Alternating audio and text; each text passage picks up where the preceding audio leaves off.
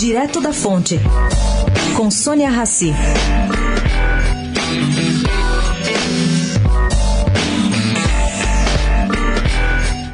Pelo que se apurou em Brasília ontem, o Congresso sai ganhando diante de dois possíveis desfechos resultantes dos protestos pró-Bolsonaro convocados para este domingo. Bom, uma fonte credenciada de Brasília considera que, se as manifestações registrarem uma grande adesão, parlamento, para mostrar força, dará o troco equivalente no governo.